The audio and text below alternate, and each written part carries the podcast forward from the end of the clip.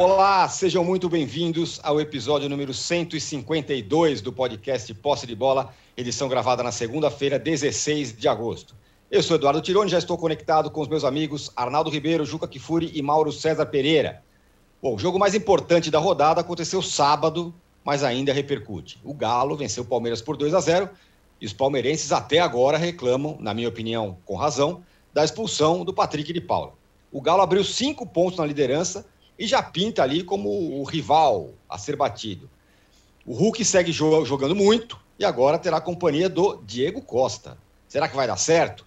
E o Palmeiras tem de pensar no jogo contra o São Paulo nesta terça-feira pela Libertadores. Tudo isso será assunto para o primeiro bloco. No segundo bloco, vamos falar do São Paulo, que respirou um pouco após uma vitória suada contra o Grêmio, ganhando no último minuto. E vamos falar também do Flamengo. Além de vencer sem o menor esforço o esporte, vive a expectativa de um pacote de reforços luxuoso, com jogadores internacionais como Kennedy e Andreas Pereira. É o outro patamar em outro patamar. E o Fluminense foi derrotado por 4 a 2 pelo Inter e está em situação complicada na Libertadores. Vê o Roger pressionado e também será assunto aqui do nosso segundo bloco. A boa vitória do Corinthians, Juca, será tema do terceiro bloco, com ótima estreia do Renato Augusto, que ainda fez um golaço. Ganhou de 3 a 1 do Ceará. Um recado importante, você que assiste a gravação do podcast pelo YouTube, não deixe de se inscrever no canal do All Sport. E você que escuta o podcast na sua plataforma de podcast, não deixe de seguir o Posse de Bola. Também vamos usar um plá, esqueci de dizer, sobre o Grêmio, que aí fica enterrado na zona de rebaixamento, jogador do pagode, muitas coisas para falar. Bom dia, boa tarde, boa noite a todos. O Juca, o Galo abriu cinco pontos de vantagem, ganhou um jogo de um adversário direto, Palmeiras, e agora ainda vai ter o Diego Costa como reforço. Só tem boa notícia pelos lados do Galo, né? Sem dúvida nenhuma. Bom dia, boa tarde, boa noite. Só boas notícias. E não sei se necessariamente vão ter que jogar juntos, mas um pode revezar com o outro e o outro revezar com um, Diego Costa e Hulk, né? Porque eu, embora a gente ache que o Hulk não tenha limites, né? Não precisa ninguém para revezar com ele, a fortaleza que ele é. O jogo no sábado foi um jogo em que o Galo jogava muito melhor do que o Palmeiras, que, ao que tudo indica, venceria o Palmeiras em qualquer circunstância, mas teve a vida, evidentemente, muito facilitada, porque concordo com você, a expulsão do Patrick de Paula foi desses crimes lesa futebol que os assopradores de apito e seus asseclas na central do amigo costumam é, cometer no futebol brasileiro. Um jogo que tinha tudo para ser um enorme espetáculo acabou prejudicado, porque com 10, o Palmeiras, que já era inferior, tomou o segundo gol e não tinha a menor chance né, de tentar reagir ali. Então, apenas tratou de não levar uma goleada. E como o Galo tem o River Plate na quarta, preferiu não forçar o pé para humilhar o Palmeiras. Se bastou com 2 a 0. Então, quero deixar claro exatamente essa posição. O Galo ganharia de um Palmeiras despersonalizado, sem nenhuma ideia novamente, de qualquer maneira, com 11 ou com 10 como ganhou mas que teve a tarefa facilitada, teve. E que o espetáculo, a grande expectativa em torno do jogo dos líderes, foi, mais uma vez, atrapalhada pelo excesso de intervencionismo dos nossos assopradores de apito, isso é fora de qualquer dúvida. Patrick escorrega, evidentemente, sem nenhuma intenção de fazer a falta, e leva um segundo cartão amarelo inteiramente sem sentido. Ô, Mauro, e o Diego Costa, hein? Ah, o que eu tenho falado do Diego Costa, assim, minha preocupação é que com esse VAR brasileiro, e o jeito que ele joga é um jogo físico, qualquer jogador que ele encostar vão dar falta. Mas é um reforço dos grandes, né? De time que, que realmente quer ser campeão. É, eu acho que isso ele pode se adaptar. Assim como o Hulk também no início teve umas situações aí de né, choque com os adversários, agora não se fala mais isso. Acho que o jogador se acostuma, ele pode se acostumar. Deve ter alguma dificuldade, é normal, de fato, ele tem, o jogo dele é muito físico, ele, ele é um cara que ele enfrenta os zagueiros adversários no corpo, né? Também é muito forte. Ele, em dado momento, não faz muito tempo, Ele era fácil, o melhor centroavante nascido no Brasil, só que ele optou por defender a Espanha depois que o Luiz Felipe Scolari, quando o técnico da seleção brasileira não soube utilizá-lo, o convocou, um jogo com a Itália e um com a Rússia, se não falha a memória. Jogou ali, somando os dois jogos, coisa de 30 minutos, mal pegou na bola é, e não foi mais chamado. Aí os espanhóis passaram numa conversa e levaram o jogador. É, muito melhor do que os, os, os centroavantes brasileiros que concorriam com ele. E assim, o sucesso dele na Inglaterra, na Espanha, acho que evidencia isso. Está com 32 anos, então ainda tem aí uma lenha para queimar, é um cara forte, muito poder de decisão, se movimenta, não é um centroavante fixo. A questão agora é o Cuca ajustar ele e o, e o Hulk de maneira que os dois consigam se entender, porque o Hulk está jogando de centroavante, talvez tenha que jogar um pouco mais saindo da área, que também não é problema para o Hulk. Sempre jogou assim, como um atacante mais de lado. É, uma, é um ajuste, né? E aí a questão de sempre, que sempre tem que ser lembrada. Quando o time não tem a bola, os dois fortões aí vão ter que trabalhar para recuperar. Não dá para você ter dois jogadores parados, guardando energia, embora veteranos, ou com mais de 30 anos, vai, é, para jogar só quando tiver a bola no pé. Eu acho que tudo isso é ajuste ao trabalho do treinador. Assim como o Pochettino tem que se virar para fazer o trio jogar e o time ser competitivo sem bola, o Hulk vai ter o Hulk não, o Cuca tem que fazer a mesma coisa com o Hulk e com o Diego Costa. Agora, é um presentaço, qual o técnico do futebol brasileiro que, olha, quer o Diego Costa? Aí, não, não quero não, eu prefiro ali o Zezinho ali e tal, não. Tá de sacanagem, pô. É ótima, ótima contratação, tecnicamente. O único, porém, que a gente tem que sempre lembrar, embora muitos atleticanos fiquem de mal, porque muitos atleticanos estão, eles vêm aqui e outros espaços, mas eles estão acostumados com a mídia de Belo Horizonte, a mídia de Minas Gerais, que em grande parte é altamente subserviente à cartolagem e não falam nada e só dizem amém, ou os tais influenciadores que, evidentemente, vão falar aquilo que o cara quer ouvir. Né? É, o Atlético vai faz, fez, faz mais uma contratação de um jogador caríssimo. E o Atlético ele tem hoje investimentos que são absolutamente proporcionais à sua capacidade de arrecadação. Então o Atlético vive hoje um momento, um momento tipo Fluminense da Unimed com os seus mecenas, o trio de mecenas do Galo. Né? Maravilhoso no momento, mas a médio e longo prazo ninguém sabe onde isso vai parar, o que, que vai acontecer. Ou pode se imaginar pelo retrospecto passado. Sempre vai se falar que há um projeto mirabolante maravilhoso, ok, o torcedor tem todo o direito de acreditar, ou de desconfiar, ficar com a pulga atrás da orelha. O jornalista tem a obrigação de lembrar isso, de falar sobre isso, por questão de coerência. Porque quando o rival também fazia das suas, isso era alertado. E não quiseram ouvir. Não para cruzeirar, não precisa ser igual ao Cruzeiro. A cruzeirada cruzeirense, como o próprio nome diz, cruzeirar, né? É, a expressão criada, inspirada no Cruzeiro, é a cruzeirada master. Né? Polícia bateu lá, Ministério Público abriu aí processos, ou seja, é um negócio gravíssimo. Não precisa chegar tanto para ser uma cruzeirada. O Corinthians cruzeira há algum tempo. Né? Está cruzeirando já há um tempão e continua, com o próprio Renato Augusto, vamos falar daqui a pouco, com o Juliano, com os jogadores que o Corinthians, em tese, não tem condição de pagar pela pindaíba que o clube está, não tem condição de pagar, mas compra. É, compra não, contrata os jogadores e vê depois como é que fica. Então, de diferentes maneiras você pode cruzeirar. Isso sempre tem que ser lembrado. Por quê? Porque por uma questão de coerência. Se falávamos de outros clubes, tem lá o Botafogo, está lá o Vasco também, na segunda divisão, outros que cruzeiraram durante um bom tempo, né? Foram cruzeirando, cruzeirando. Lembra do Sidorf? Na época do Sidorf, eu me lembro que eu falava muito sobre isso na época lá, lá na televisão. Falei, o Botafogo não tem condição de ter um jogador que custa que custa o Sidorf. Ele tinha um salário dolarizado, líquido e que não podia atrasar. Recebia rigorosamente em dia. E era uma grana. Pô, mas ele valia. Claro que valia. O Silvio mudou o nível do Botafogo, o, olhar de todos para o Botafogo. O Botafogo brigou pela liderança do campeonato, voltou a Libertadores. É claro que ele fez bem ao Botafogo em campo. Mas havia condições econômicas, porque para ter o Sidorf, gente, não era só o Sidorf, ao, ao redor dele havia um time com jogadores que eram muito caros para o Botafogo naquele momento. E depois daquilo a dívida foi aumentando, o presidente chamava-se Maurício Assunção, até cirurgião dentista, né? É, o senhor Maurício Assunção, que subiu. Subiu. Um dia ele foi no programa na televisão, lá na ESPN, perguntamos ele sobre isso, ele falou: é, a responsabilidade realmente é minha. Ok, mas e aí? oh, é minha, é minha. Tá, tá bom, mas e, e, aí, amigo? O Botafogo está lá naquela situação.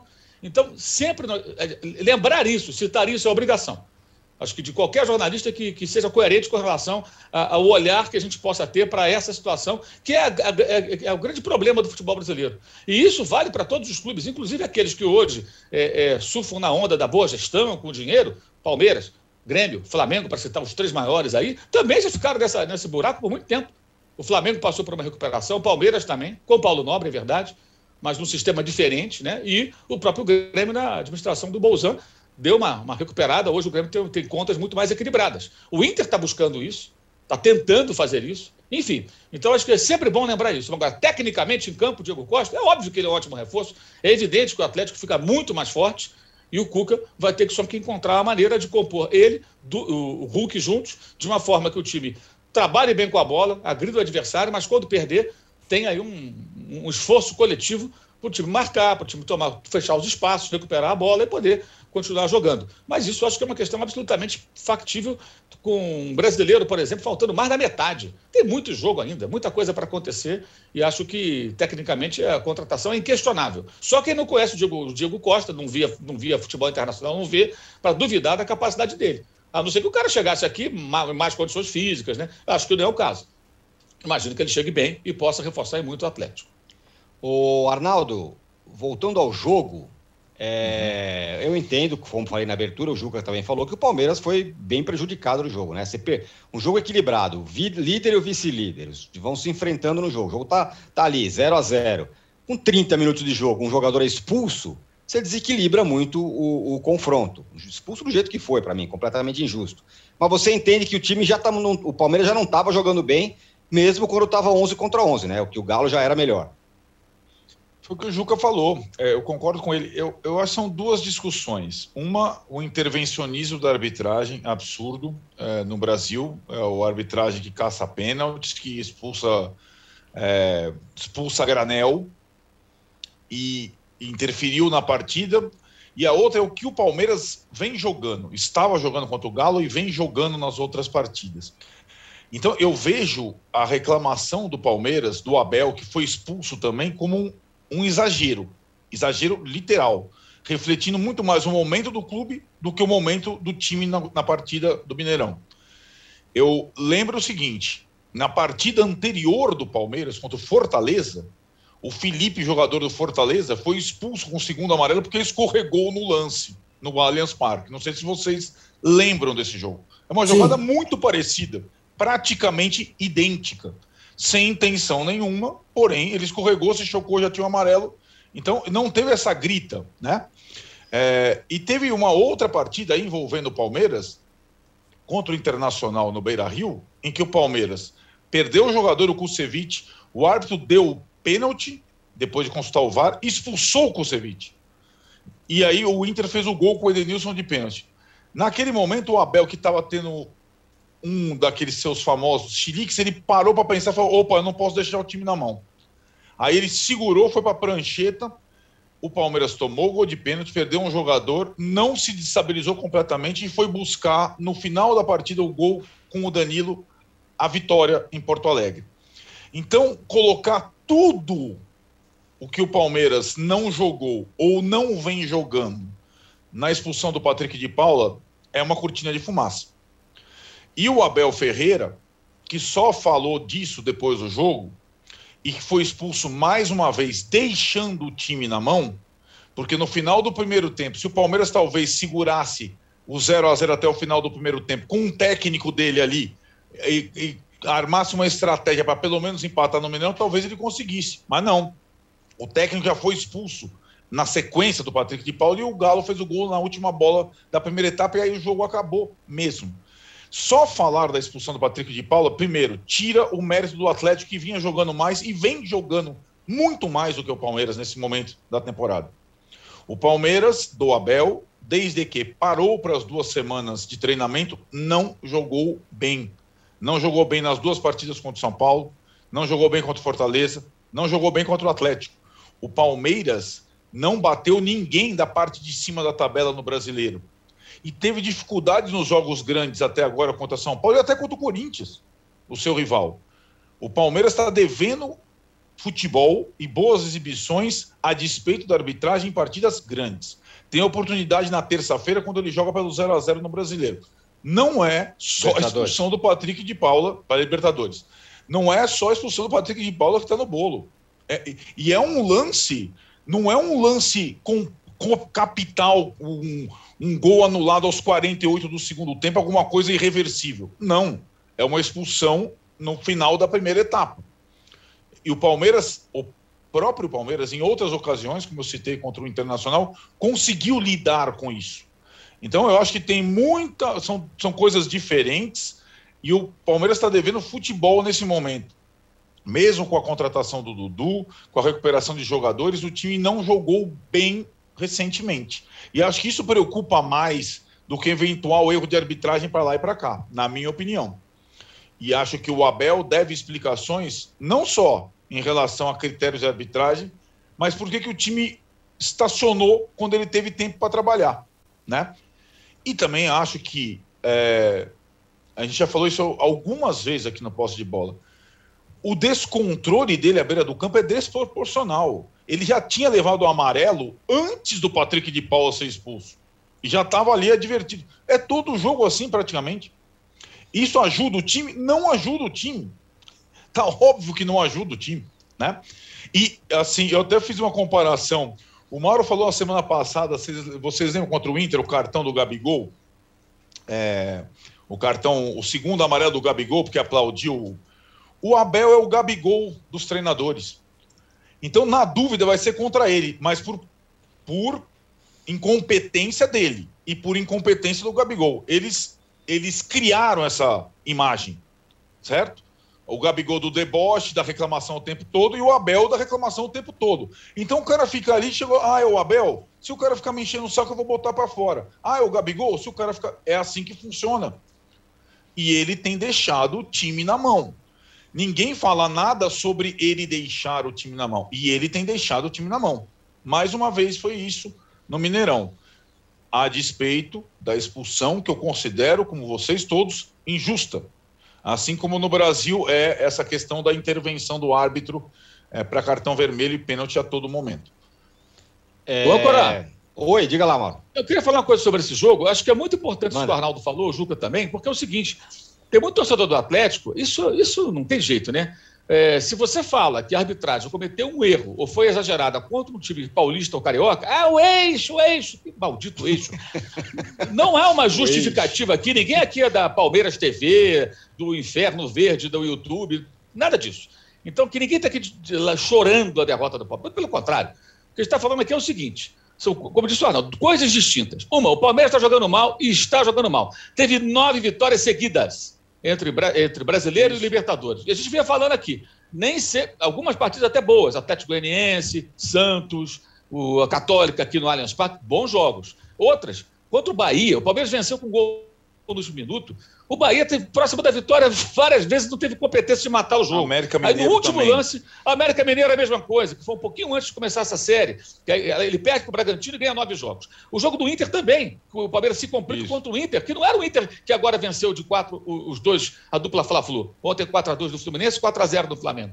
Eu até dizia aqui, quem pega o Inter agora aproveita o Inter e o Grêmio, só que o Grêmio continua mal. Dá uma chapuletada agora enquanto pode, que isso não vai durar o campeonato inteiro. O Inter está se arrumando, é normal que vai acontecer. Tem bons jogadores, não ia ficar naquela situação a vida inteira. Né? E o Palmeiras ganhou no lance de uma sorte incrível até do Danilo. A bola subiu, caiu dentro do gol, mas isso. o Palmeiras jogou mal o segundo tempo. Perdeu um homem expulso, jogou mal. Isso já vem acontecendo há algum tempo. Agora que você tem, como disse o Arnaldo, quatro jogos, dois deles com semana para treinar, quatro jogos sem vencer, jogando mal. O jogo do, do VAR do Morumbi, lá do Brasileiro com São Paulo. Né? É, é, o jogo do Fortaleza, uma derrota para o Fortaleza que ficou 20 minutos com homem a menos, injustamente, porque a expulsão foi absurda também. O jogo da terça-feira, que se não fosse o Volpe, difícil, acho que dificilmente São Paulo perder, empataria, aquele jogo perderia. O jogo estava na mão de São Paulo, o Volpe falha, aí também aí problema de São Paulo, claro, mas Palmeiras, não é que o Palmeiras jogou para caramba no Morumbi. Ele tirou proveito de um momento de uma falha grave do goleiro do São Paulo, empatou o jogo e até passou a dominar. Mas não fez um grande jogo. E sábado, de fato, não estava jogando bem. A vitória do Atlético, acho que ela aconteceria naturalmente, mesmo 11 contra 11. Acho, acho. Mas uma diferença entre eu achar e o que aconteceu. E é óbvio que a expulsão teve influência no jogo. O Palmeiras poderia, com 11 contra 11, sustentar por mais tempo o 0 a 0 e eventualmente até ganhar o jogo no lance fortuito, ou levar um empate, porque o Palmeiras não era ruim, não. Fora de casa, poupando alguns jogadores, dias antes de um confronto importante contra o São Paulo pela Libertadores, que pesa muito, porque é um rival direto. O, o eliminado de amanhã vai, vai, vai, terá sequelas, é claro. Não, não passa em branco. Você é eliminado por um rival ali, seu vizinho da mesma cidade, e fica tudo bem na Libertadores? Não fica tudo bem. Você tem problemas posteriores a essa eliminação. Então, é, é, é, o, o, que eu acho que é importante é separar as coisas. E o um detalhe também que é importante lembrar é que o primeiro cartão amarelo do, do Patrick de Paula foi uma falta duríssima que ele cometeu. Foi. Eu acho até que se ele levasse um vermelho direto ali, faria mais sentido do que ele levar amarelo na segunda e, consequentemente, o vermelho. Então, ou o árbitro expulsasse direto, ou então que não desse o cartão, porque realmente ele escorrega. E o pior é isso: ele não dá o cartão na hora, quando pressionado pelo, pelo, pelo time atleticano, ele vai lá e resolve dar o cartão. E claro, sempre a central do apito, né? Brilhante, com uma opinião muito flexível, né? É, que curiosamente parece um imã, segue o que o árbitro faz raramente discorda. Isso na hora do jogo. Mas depois teve gente da central do apito que não concordou com o árbitro. Amigos, quando a central do apito, algum integrante dessa gloriosa reunião de gênios da arbitragem, que nunca erraram, quando um deles discorda da arbitragem, é porque realmente o erro foi grave. Porque é, é, é, o coração fica partido quando a central do apito ou um dos seus integrantes brilhantes, maravilhosos, fantásticos, discorda da, do, do, cidadão que está dentro do campo apitando o jogo. Então, o Atlético merece ser líder, mereceu vencer. Ponto. Agora, a arbitragem foi ruim sim. Se a gente falou da arbitragem do Fortaleza, Palmeiras e Fortaleza, temos que falar da arbitragem do Atlético Palmeiras uhum. também. Né? Se, senão, aí deixa de ser a TV Palmeiras também, como alguns acham, e passa a ser a TV anti-Palmeiras. Não é uma coisa nem outra. Não tem nada disso. Uma coisa nem outra. Eu queria, Acho que é pontuar isso. Eu queria, aliás, dar um pitaco em relação a essa questão do eixo. Sempre é bom. Não é sempre bom. Sempre bom lembrar ao torcedor de fora do eixo o seguinte: com muita frequência, eh, nós somos acusados né, de termos time de coração. Por uma simples razão: todos nós temos um time de coração. Então, isto permite né, a quem nos lê, a quem nos ouve, a quem nos vê, imaginar que aquilo que a gente diz é determinado pelo coração. Digamos que fosse, porque não é. Mas digamos que fosse.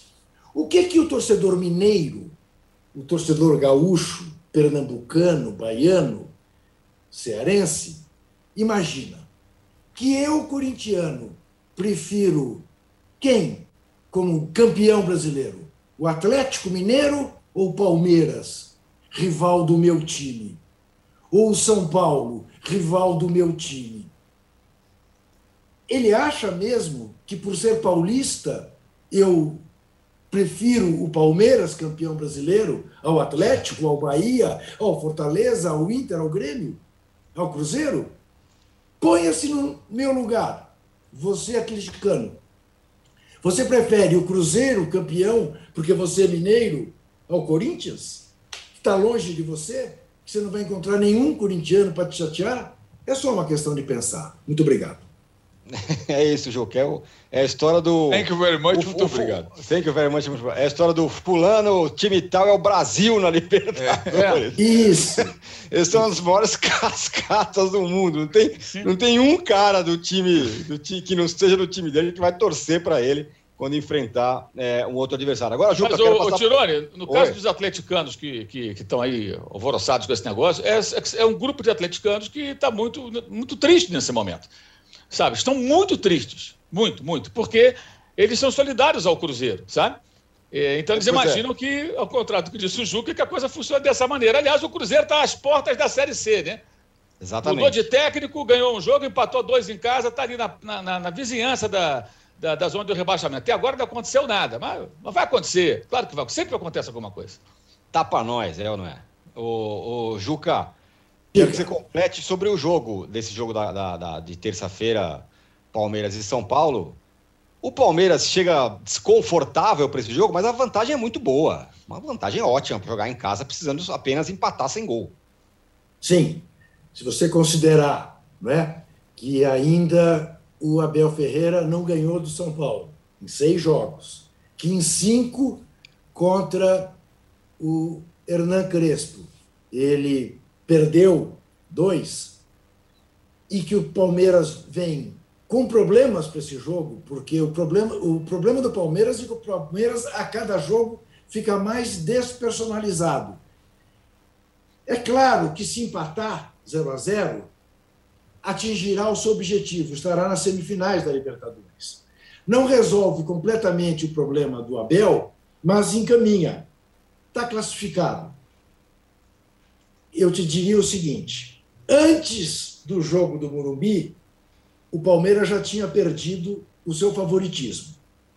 Depois do 1 a 1, ele recuperou o favoritismo por jogar em casa o segundo jogo. Depois do que houve no Mineirão, eu acho que perdeu de novo o favoritismo. Não que o São Paulo seja o favorito, mas o Palmeiras não é favorito. Não será surpresa alguma se na Casa Verde, sem público, o São Paulo ganhar do Palmeiras. Não será surpresa. É um jogo absolutamente igual. Com o São Paulo no melhor momento. Nós vamos falar no segundo bloco da atuação do São Paulo contra o Grêmio. Mas o fato é este: o São Paulo vai para esse jogo com moral mais elevado do que o Palmeiras. Então eu espero qualquer coisa. Infelizmente, apenas não espero, e tomara que me surpreenda, com um bom jogo do Palmeiras. Porque não é isso que nós temos visto. Não há razão alguma para esperar um bom jogo do Palmeiras.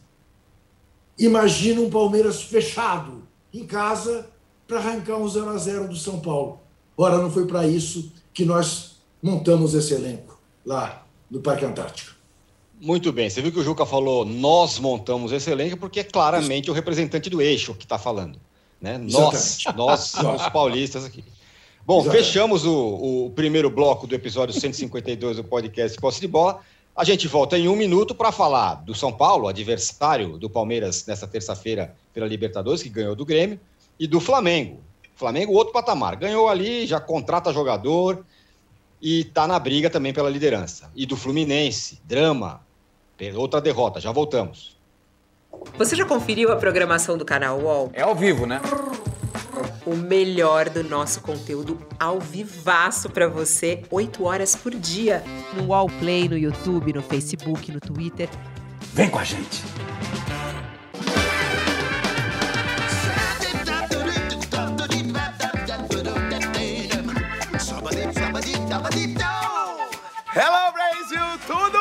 Se liga no meu novo programa, gente.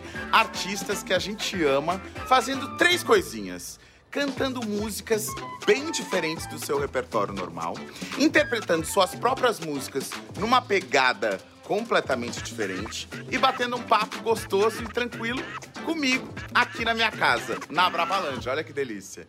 Então eu acho que você vai gostar. Cai pra dentro e sai da caixa comigo. No Splash Wall. Veja no YouTube do UOL Sai da Caixa, apresentado por Tiago Abravanel. Estamos de volta para o segundo bloco do episódio 152 do podcast Posse de Bola. Vamos falar do São Paulo, do Flamengo, do Fluminense nesse bloco. O Arnaldo, São Paulo ganhou ali na Bacia das Almas é, do Grêmio, estava um a um até que o Igor Gomes fez o gol no último minuto. E incrível, não saiu ninguém machucado. Orações para o São Paulino. É, você entende que está fortalecido para esse jogo contra o Palmeiras, conforme o Juca falou no primeiro bloco? Ah, e por não é favor, é por conta. Por favor, por favor, é. comece com um elogio a Vitor Bueno. Ah, Vitor Bueno jogou bem. É, alguns é, teve o, o, resgate do Pablo contra o Atlético Paranaense e o resgate do Vitor Bueno contra o Grêmio, né? Na ausência dos atacantes machucados.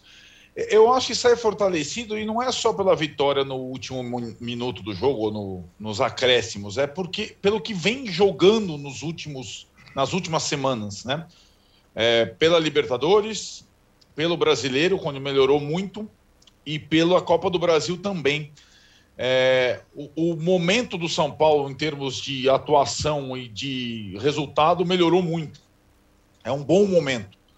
A ponto de você é, destacar ali no primeiro bloco a questão da pressão sobre o Palmeiras ser maior para a classificação em relação ao São Paulo. É, o São Paulo, eu acho que se for eliminado é, pelo rival, é, pesa, sempre pesa. Ser eliminado por um rival em qualquer mata-mata pesa mas não é uma tragédia, como poderia ser se você pegar um mês, quando o time estava encalacrado na zona de rebaixamento, jogando mal. O São Paulo não está jogando mal. E mesmo com tantos desfalques que continuam, né? Sobretudo no setor ofensivo. E acho que a, a vitória no sábado teve méritos. São Paulo é, jogou melhor que o Grêmio, sobretudo na parte final do jogo, quando o Crespo é, poupando alguns jogadores, colocou três titulares que estavam no banco para tentar vencer e o Filipão tirou todos os jogadores criativos do time para tentar não perder, o Crespo foi recompensado pela parte final do jogo. O São Paulo criou duas, três chances e acabou marcando com justiça o gol da vitória. Então o São Paulo vai para jogar no, no Allianz Parque sem grande peso e vivendo um bom momento. E acho que muito tem disso, e a gente falando, comparando os dois times, com a estabilidade da comissão técnica do São Paulo. Nos momentos ruins, né? nos momentos das lesões, no momento das derrotas, etc. e tal. O São Paulo não perdeu a cabeça, como o Palmeiras perdeu em alguns momentos. Né? O São Paulo não perdeu a cabeça nem depois do jogo do VAR contra o Palmeiras, tão polêmico no brasileiro. O São Paulo conseguiu uma estabilidade interessante para o momento da temporada, que é o momento em que as três competições estão simultâneas. E contando com um ou outro retorno, ele passa a ser mais forte. É, não é um time, num elenco no, do nível do Palmeiras, mas talvez seja hoje um time mais forte do que o Palmeiras, né? Em, em alguns momentos e, e, sobretudo nos embates diretos que tem acontecido. É, o seu São Paulo não não conseguir se classificar, ele tem a Copa do Brasil contra um adversário igualmente forte. O Fortaleza hoje eu acho que ele dá trabalho tanto quanto o Palmeiras, falando em não eixo, porque o Fortaleza joga um futebol esse, de fato, é muito interessante. O, o empate contra o Santos é, caiu do céu para o Santos. O Santos foi massacrado no segundo tempo e teve polêmica de vai para lá e para cá. Então, o São Paulo tem adversários muito difíceis nas Copas, mas eu vejo de novo uma boa temporada do São Paulo. É, não só pelo fim da fila, título paulista, mas pelo, pela forma pela qual o time conseguiu mesmo com tantas ausências, desfalques por lesão, construir um padrão, uma identidade. O Juca falou do Palmeiras descaracterizado. O São Paulo não é assim. Você enxerga o São Paulo em campo. Com qualquer formação, com qualquer formação, que muda toda hora, jogo a jogo, tem um padrão. O time tem um padrão. Pode jogar com dois zagueiros, pode jogar com três zagueiros, pode jogar. Mas o São Paulo tem a iniciativa do jogo, normalmente, e é, e tem uma, uma questão de, de tentar até o fim, de acreditar até o fim, que é muito interessante, é muito diferente dos últimos anos. Muito diferente dos últimos anos. Então dá um além, dá uma esperança que, mesmo não sendo favorito, ele pode ter chance na partida de terça-feira, sim, porque joga mais leve do que o adversário, que tem a responsabilidade de se classificar em casa, atual detentor do título, maior investimento e tudo mais. Então é um jogo completamente aberto e, e, menos pela qualidade dos jogadores e mais pelo padrão que o time tem como conjunto, o São Paulo tem condição de buscar a classificação. Mesmo Dois pitacos. Não jogando pelo 0 a 0 né, Ju? Pode falar. Diga, Ju. Dois pitacos rapidíssimos. Recomendo a leitura de um texto que eu pus no meu blog no sábado, mas que também pode ser encontrado onde foi publicado originalmente, no portal Ultrajano, do nosso José Trajano, do Hugo Giorgetti. É, ah, é muito legal mesmo. O Crespo. Belíssimo texto é sobre mesmo. o Hernan Crespo. Belíssimo. Recomendo vivamente, porque é uma coisa assim exemplar. E quero fazer o registro é, de que o Fortaleza foi fartamente prejudicado pela anulação de um gol contra o Santos, em que a bola bate na mão, acho que do David, né, que fez o gol. Isso, o David. É, é, se não batesse na mão, teria batido na barriga. Não tem nenhuma interferência, não desvia a bola, não auxilia em nada. Ele a fazer o gol, o assoprador dá o gol, o VAR chama, ele anula o gol, porque a bola bateu na mão do atacante e a regra determina uma pinóia que a regra não é burra a este ponto. É burra no Brasil. Na Premier League, o gol não teria sido anulado. Perfeito, perfeito, Juca, é isso mesmo. A regra é burra no Brasil, ela não é aplicada desse jeito, parece que é uma coisa de um. De um, de um né, de uma, uma lei. É né, várzea. Código é. de Hammurabi no negócio no Brasil que não, não passa pela placa. E, e eles é. querem convencer que isso é a regra. Não é, é dos o nossos tempos é dos nossos tempos de pelada sem juiz. É. Bateu na mão é pênalti. É. Né? Porque é. não tinha outro critério. Não tinha alguém para usar o bom senso. Né? Perfeito, é isso. E aí, só para só para completar, né? Você viu a primeira, a primeira rodada da, da, da Premier League, e aí não é só público, gramado perfeito, jogo bom tal. a surra de aplicação da regra que a gente vê em todos os jogos é um negócio da vontade de chorar quando você vê um jogo do Brasil, né? Então teve lá o jogo West Ham e, e, e Newcastle. E Newcastle. Aconteceu de tudo, bola entrou, não entrou, impedimento, não sei o que e tal. Você nem lembrava que existia o VAR.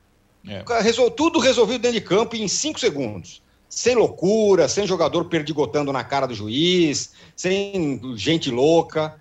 Cara, um negócio que, que aí você vê qualquer jogo do Brasil, pode ser o jogo pior ou melhor, o mais quente, o mais gelado, tem alguma bobagem de arbitragem e essas coisas todas. É... Agora. Mas cuidado, o... hein, Tirone? Diga. É porque ainda não estreou, mas um dia vai estrear a Referee Central na TV inglesa. Aí vai ser uma loucura. Referees. É. Vão Quando colocar os malucos lá, vão pegar os piores caras que apitaram na Inglaterra lá, colocar junto todo mundo lá, os caras. Vai ter um bom, aqui tem um que é bom, pelo menos um bom tem na é central. É Aí coloca lá um bom, uns ruins no meio, eles vão ficar lá falando: não, isso é falta, isso tem que marcar, tem que expulsar, não sei o quê, no meu tempo era assim. Você vai ver, vai ser um sucesso retumbante. E vai ser um sucesso internacional, porque a Premier League é vista do mundo inteiro. Né? Exatamente. Né? Vai, ser um negócio vai ser um negócio maravilhoso.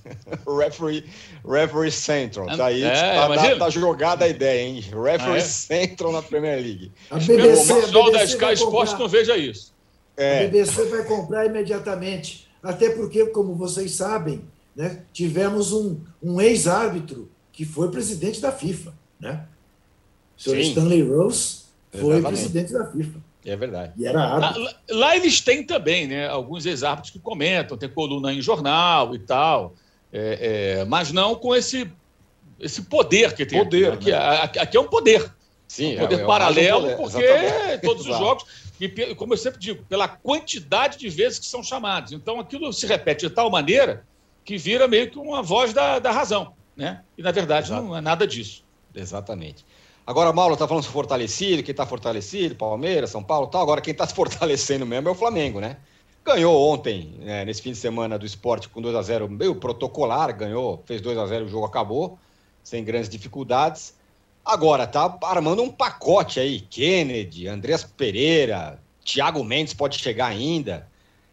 Tá em outro patamar do outro patamar agora, é isso? É, primeiro assim, é bom frisar que esse jogo Flamengo 2 Esporte 0 foi um jogo tão assim tranquilo, né? O esporte não ameaçava quase, né? Teve Sim. duas situações ali que a Referee Central nem, nem se manifestava quase. Deu para tomar cafezinho, dar uma cochilada se quisesse. Claro que não cochilou, porque a Referee Central sempre está atenta a tudo, tá atenta, né? O tempo todo. Atenta até demais, procura pelo em ovo e tal, que nem o cara do VAR mas o, o, teve ali dois gols anulados, né? Um por impedimento, correto, né, do Isla, e o outro por impedimento do, do, do, Pedro, também correto. Pedro muito mal, aliás, né? Já está na hora do senhor Pedro superar essa coisa de que não foi para a Olimpíada e tal. É, fase muito ruim do, do, do centroavante, errando tudo, não, não, consegue fazer gol, quase fez um gol contra. Um dos lances que o esporte assustou o Flamengo foram dois. Foi o Pedro quase fazendo gol contra, o Diego Alves impedindo. Agora, sobre as contratações, é, Assim, o Flamengo não tem dinheiro hoje para fazer investimentos pagar multa rescisória. O dinheiro da venda do Muniz, o dinheiro da venda do Gerson, essa grana é a grana para tentar equilibrar as finanças em função de pandemia e todo o dinheiro que o clube deixou de arrecadar, como praticamente todos os clubes do mundo, todos os clubes do mundo. Então, está partindo para uma outra situação que eu acho que é interessante, que reflete o, o, o momento do clube. Né? O Flamengo hoje ele é visto no mercado, lá fora, inclusive, por jogadores brasileiros e até estrangeiros, não por acaso viu o Pablo Mari, está lá o Isla, eh, e alguns brasileiros com carreira internacional, como foram Rafinha e Felipe Luiz, eh, por exemplo, eh, que vieram também sem multa rescisória em final de contrato. Esses vêm por empréstimo, né? esse já vem, que é o Kennedy, está certo, o Andrés Pereira, ontem é, é, o Fred Caldeira, da TNT, deu informação, ele que é correspondente lá em Manchester, que com o jogador está tudo acertado, clube e jogador, falta o United liberar. O United não vai liberar agora, porque até o dia 31 tem a janela internacional de negociações, né?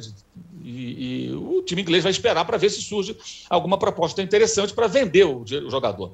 Como o, o Thiago Mendes do, do Lyon, que tem sido relacionado para os jogos, mas a coisa ficou meio banho-maria. A mulher dele já foi na rede social dizer que o negócio miou, mas eu ainda acho que isso aí é meio que uma estratégia, dependendo do que acontecer até o final do mês, esse, esse, assunto pode voltar à pauta. Pode voltar à pauta.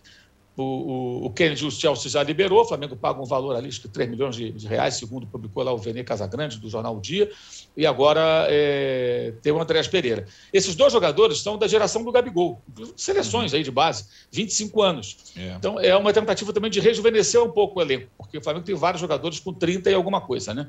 Eu acho que isso é bem importante buscar jogadores com essa idade, essa faixa de idade. Acho até que o Thiago Maia, com 29, faz 30, Thiago Mendes, faz 30 só no ano que vem, como empréstimo seria também interessante. A questão é que o Lyon impõe ali uma cláusula de compra obrigatória ao final do empréstimo, se ele atingir uma determinada meta, número de partidas, etc., que seria muito alta. Mas se o Lyon chegar num valor mais próximo do que o Flamengo aceita ou pode pagar, de repente o jogador até vem. E eu acho que 29 anos, ele é um jogador maduro e que vai jogar no bom nível pelo menos 3, 4 anos. Ah, tem então, uma saúde absurda. É um cara forte e assim, e ele tem uma característica diferente, que ele é um volante, é um cara de pouca chegada na área, poucos gols, poucas assistências, mas ele assim, ele toma conta da frente da área e tem bom passe, sabe jogar.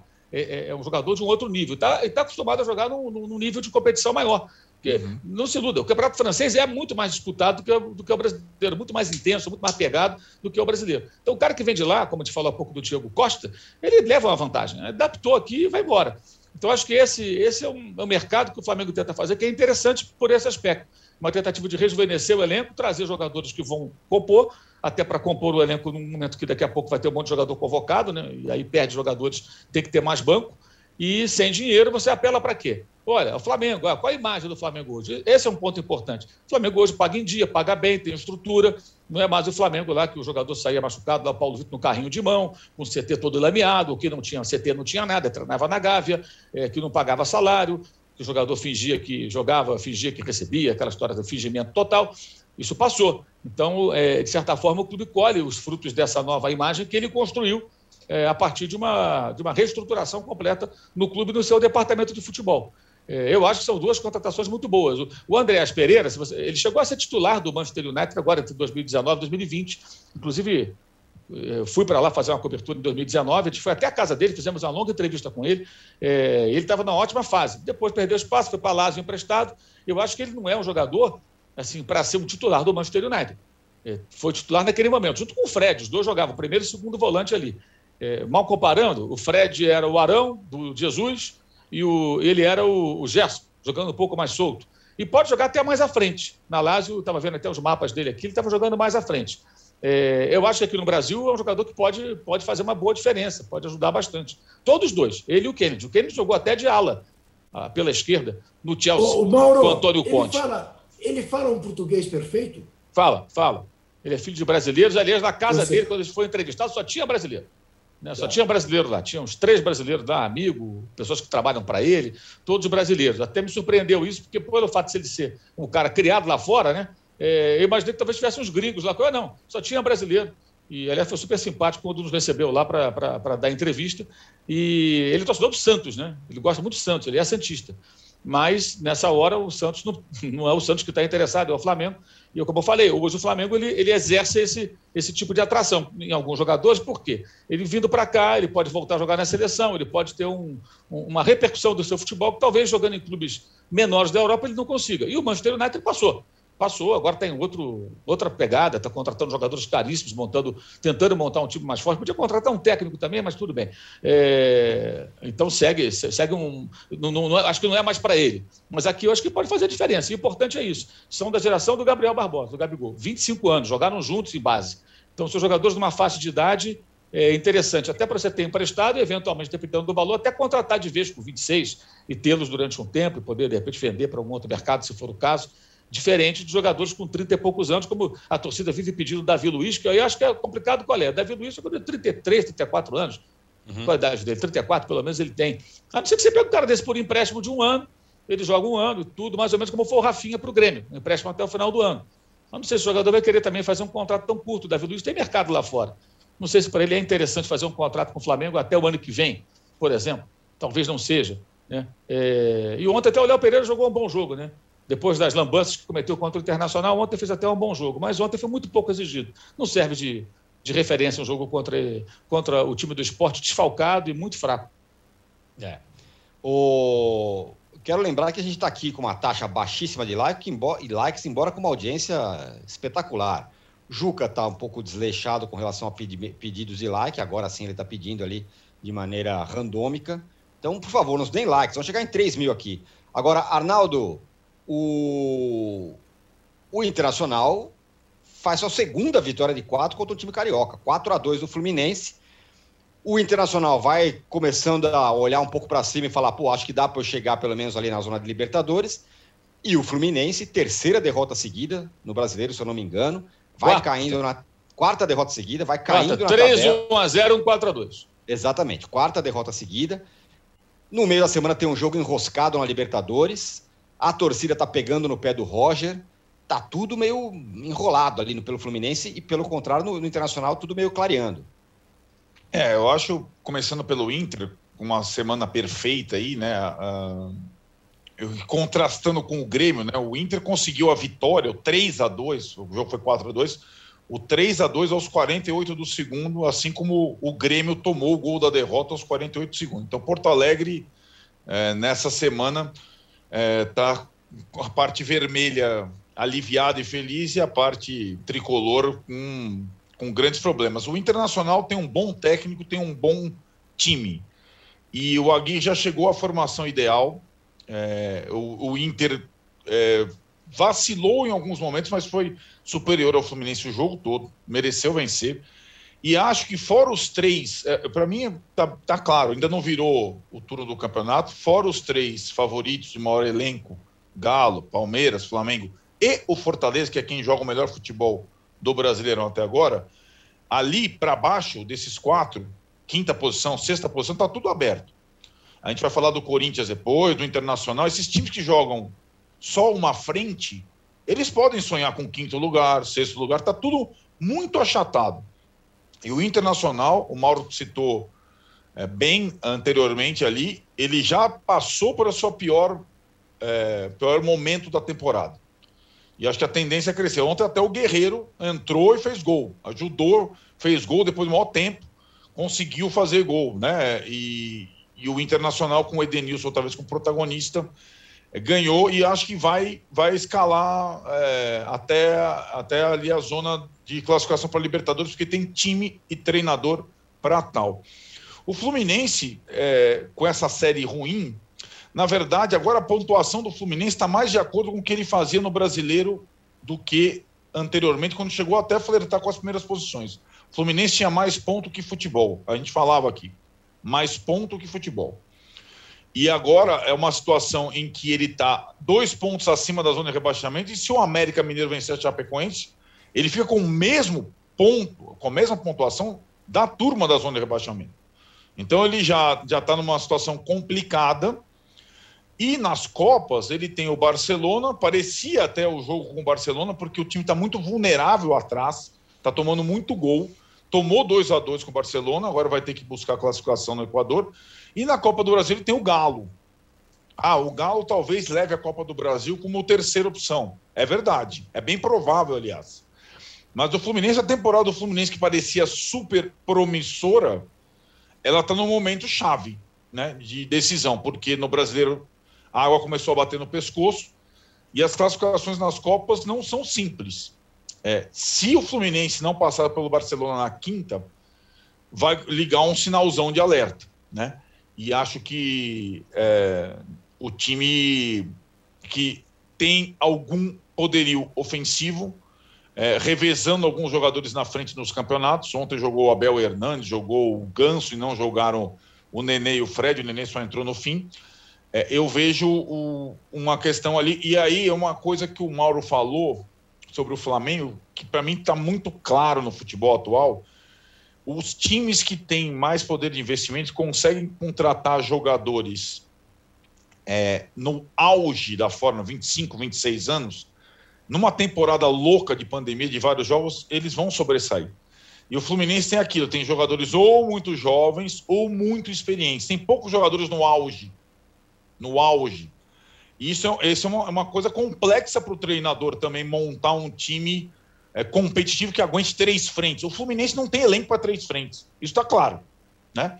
Se, se, o São Paulo está nessa situação é, frágil em três frentes, que dirá o Fluminense, que tem um elenco inferior ao São Paulo, na minha opinião. é, e está numa na situação agora pior que a do São Paulo no brasileiro. Então, acho que é uma, uma semana importante e que o jogo de quinta vai ter um peso gigante, a classificação ou não para a Libertadores, para o futuro do trabalho do Roger e para o futuro do Fluminense na temporada. Muito bem. Ó, fechamos aqui o segundo bloco do episódio 152 do Posse de Bola. O Juca, além de pedir likes, está esfregando as mãos e Ih, mostrando, e mostrando agora um escudo que estava meio escondido aí nas coisas Nossa, dele nos mofado. tempos. Mas agora reapareceu esse escudo, porque no próximo bloco a gente vai falar do Corinthians, melhor jogo do Silvinho até aqui. Ó. O Juca já está pedindo likes, mostrando. Melhor jogo do Corinthians em 2021. Olha lá, é. Olha o Juca já adiantando o que a gente vai falar no próximo jogo. Com o Renato Augusto, o Juca, Juca aí pedindo likes randômicos randômico. e tal. Animado. Vamos chegar em 4 mil likes em homenagem à boa fase do Corinthians. Voltamos em um minuto. Você já conferiu a programação do canal UOL? É ao vivo, né? O melhor do nosso conteúdo ao vivaço para você, 8 horas por dia. No UOL Play, no YouTube, no Facebook, no Twitter. Vem com a gente! Ideias, uma série de entrevistas em vídeo do UOL. Com grandes nomes, experiências, incômodos, propostas e soluções. Assista ao Ideias no YouTube do UOL você chamar alguém de João de Deus, ele era tratado como Deus dali Essa demanda humana por respostas, por alguém que cure, que tenha parte direta com Deus. As pessoas tratavam ele como se ele fosse Deus. Ele João de Deus, o novo Chico Xavier, todo poderoso, mesmo fui. Se sentir no lugar de poder significa estar num lugar onde você pode tudo com o outro. Talvez em algum momento ele tenha passado a acreditar ele mesmo também que ele fosse Deus. Assista ao documentário sobre João de Deus no YouTube de Movidoc. Estamos de volta para o episódio, terceiro bloco do episódio 152 do podcast Posse de Bola. O Juca já adiantou que eu ia perguntar para ele, mas eu quero ouvir de novo. Melhor jogo do Corinthians com o Silvinho, 3 a 1 no Ceará. O Ceará não perdia há um bom tempo, perdeu bem perdido, 3 a 1 em Itaquera, com um golaço do Renato Augusto que estreou. E o Corinthians já está meio mirando ali a parte de cima da tabela, Juca. Quem diria? É, devagar com andor, com o Santo é de Barro. o Corinthians progrediu, justiça seja feita. Já no domingo retrasado, jogou melhor que o Santos, mereceu ganhar e não conseguiu, ficou no 0 a 0 E ontem, contra o bom time do Ceará, embora sem o Vina, que faz muita falta, o Corinthians ganhou com autoridade e teve esse, essa fortuna não é? de reestrear o Renato Augusto e com cinco minutos dele em campo, ele puxa o contra-ataque, ele passa a bola para o João na esquerda, desce, recebe do Juliano, é simbólico, né? O Juliano lhe dá o passe para fazer um golaço. Um golaço. Verdade que em seguida o Ceará também fez um golaço. Mas, então, permite ao corintiano imaginar uma nova situação. Corinthians parece acertar o seu sistema defensivo, tem jogadores experientes na defesa e tem um garoto jogando muito bem na defesa, que é o João Vitor. Então, ainda mais, se conseguir o reforço do Roger Guedes, o Corinthians passa de fato a lutar por vaga, não diria que entre os quatro, mas entre seis, entre sete como a Libertadores entra quase todo mundo, o Corinthians pode pensar em Libertadores. No entanto, é necessário, e eu sei que é antipático, e o corintiano diz: ele não é corintiano nada, até numa hora dessa que o Corinthians ganha, ele vem com essa conversa. O Corinthians está devendo, só de fundo de garantia, 40 milhões de reais. É muito fácil apresentar um balanço mensal positivo quando você deixa de recolher obrigações, fundo de garantia.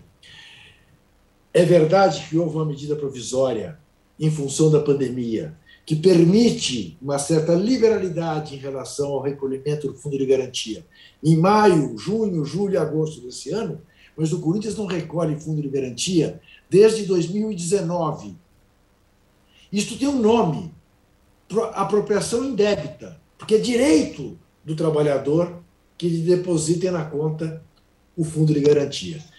A, a dívida trabalhista do Corinthians é na casa dos 170 milhões.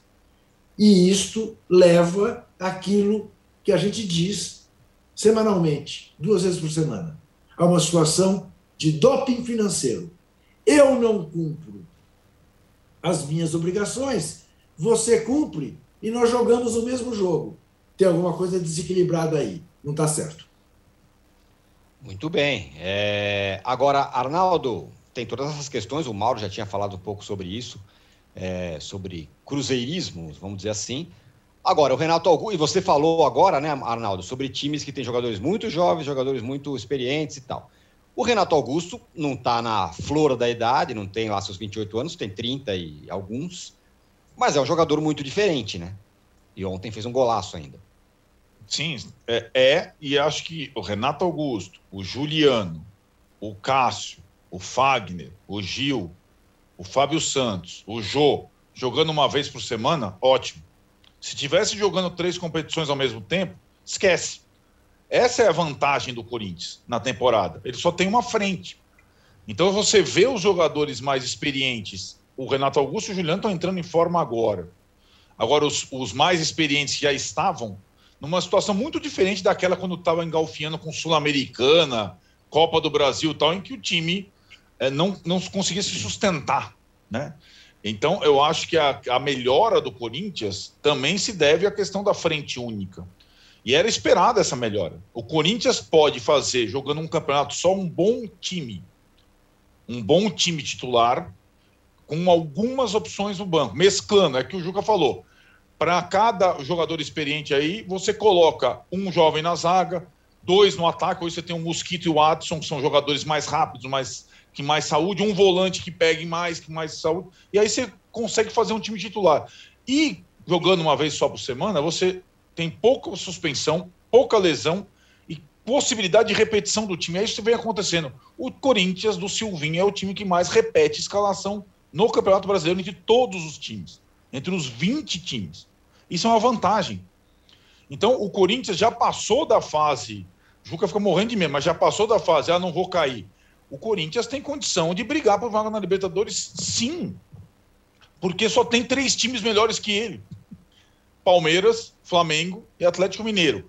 O Fortaleza joga melhor que ele, bem melhor que ele. Mas o Fortaleza tem outra frente, tem a Copa do Brasil também, e tem um elenco muito mais curto e muito menos caro. Então o Corinthians, tá, é assim, agora, daqui a pouco, vai ser virando o turno, a cobrança do Corinthians brigar em cima, jogar bem como jogou contra o Ceará, e é, é um outro nível de cobrança, porque o time tem condição de responder. Agora com reforços e um calendário mais favorável. Mas, é, então, assim, esse calendário mais favorável está se mostrando agora, depois de um mês, é, como pode favorecer o Corinthians numa campanha de frente única. E acho que agora está mais claro essa situação. E não foi só a vitória ao Ceará. O time vinha melhorando rodada a rodada. O Juca falou mesmo com o clássico, com o Santos na Vila Belmiro. O Santos, que, por exemplo, está em três frentes e está jogando mal nas três frentes. Às vezes consegue uns resultados heróicos, mas não está conseguindo. Não tem time para três frentes. Assim como o Fluminense. Não tem time para três frentes. O Corinthians, com uma frente só, tem time para essa frente só. Agora, o Mauro, lá embaixo na tabela, lá no, quase no pé da tabela, está o Grêmio, que não tem três frentes, tem duas, mas tem um jogo enroscadíssimo contra o Flamengo na Copa do Brasil. Pode ser que tenha daqui a pouco uma frente só. Tem jogador para não estar tá onde está. Mas o time não vai. Contra o, contra o Chapecoense jogou mal, embora tenha vencido. Contra o São Paulo perdeu e está lá enterrado. E ainda os jogadores vão para o pagode e a torcida enlouquece. Isso. É, o, o, caso do Grêmio, assim, é o caso de um certo desespero. A contratação do Scolari, né, foi o grande símbolo do desespero do Grêmio, porque você sai é, de técnicos com outro perfil que o antecederam, um tipo de trabalho, um estilo de jogo, né? Que não tem nada a ver com o que o Felipão faz desde sempre. É, e acho que o resultado não poderia ser muito bom. Poderia ser melhor, claro. Que o Grêmio tivesse pelo menos conseguido alguns pontinhos, né? Mas está enterradaço lá na zona de rebaixamento. Está com 10 pontos, né? Só a Chapecoense está atrás, que é quase que café com leite a Chapecoense nesse campeonato brasileiro, porque é o time realmente inofensivo até aqui até aqui inofensivo, não, não ameaça ninguém. É, já está na hora de ficar assustado, hein? O campeonato está chegando na metade, cara, e o time não consegue, não consegue reagir. E o jogo de sábado, o Grêmio até no, na parte final até tentou ganhar, né? Começou a soltar o time, tentou atacar o São Paulo, criou ali uma situação ou outra, e aí tomou o gol uma bola perdida no meio-campo. São Paulo roubou a bola, fez uma boa jogada, e o Gomes finaliza completamente livre. Então você não tem no Grêmio nem aquela estrutura defensiva de outros tempos, né? O Jeromel saiu dando bronca em todo mundo. Não tem, não tem. O gol mostra isso. O Grêmio meio que se desesperou, se desorganizou, tentando talvez vencer o jogo, acabou perdendo o jogo. É, é, é, bem complicado. Lembrando, o Grêmio já foi eliminado nesse, nessa temporada, na fase preliminar da Libertadores, né? E pela, pelo Del Valle e pela LDU na Sul-Americana. De fato, só tem a Copa do Brasil para jogar com o Flamengo daqui a duas quartas-feiras em Porto Alegre, o primeiro jogo. O segundo jogo só Deus sabe que aí depende do, do calendário da CBF. E eu estou achando que esse Campeonato Brasileiro vai se arrastar pelo mês de dezembro. Hein? Papai Noel vai entregar a taça para o campeão, se bobear nem Papai Noel. Até tá, tá, atravessa o ano, vai perto do Réveillon. Ó, oh, é verdade. Aquele negócio do Papai Noel desembarcando de helicóptero e tal. Isso, que é bacana. É isso aí. Fechamos aqui o, o episódio número 152 do podcast Posse de Bola. Muito obrigado. Muito, já, foi rápido. Muito obrigado, Juca. Muito obrigado, Arnaldo. Muito obrigado, Mauro, Paulo, Rubens aqui no, nos bastidores. Você que acompanha essa gravação ao vivo, agora no UOL Esporte, você vai ficar com o UOL Debate, que hoje vai debater, vai falar sobre as variantes do coronavírus, com o virologista José Eduardo Levi, a epidemiologista Carla Domingues e a colunista do Viva Bem aqui do UOL, a Lúcia Helena. Quem comanda essa turma toda no debate é a Fabiola Cidral. A gente volta na sexta-feira. Tchau. Você pode ouvir este e outros podcasts do UOL em uol.com.br podcasts. Posse de Bola tem pauta e edição de Arnaldo Ribeiro e Eduardo Tironi, produção de Rubens Lisboa, edição de áudio de João Pedro Pinheiro e coordenação de Juliana Carpanês.